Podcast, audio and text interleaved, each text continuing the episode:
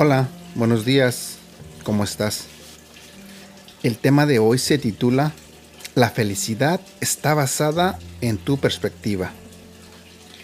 La Biblia dice en 2 de Corintios capítulo 5 versículo 7, porque por fe andamos, no por vista.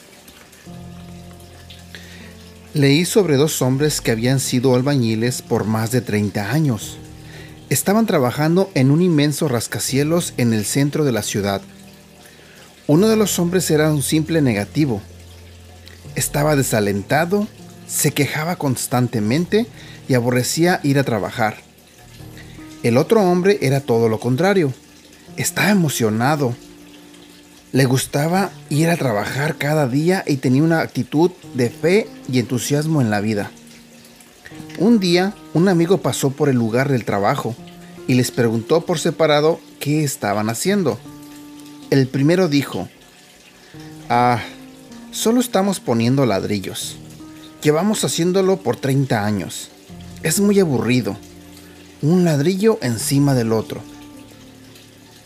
Entonces el amigo le preguntó al segundo albañil, y a él se le iluminó la cara. Dijo, Sí, Estamos construyendo un magnífico rascacielos. Esta estructura se mantendrá en pie durante generaciones futuras. Me emociona mucho poder ser parte de ello.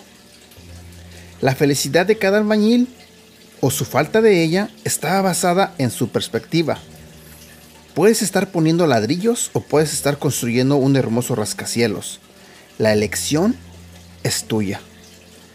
Puedes ir a trabajar cada día, fichar y aborrecer estar allí y hacer lo menos posible. O puedes acudir con entusiasmo y poner toda tu energía sabiendo que estás haciendo que el mundo sea un lugar mejor.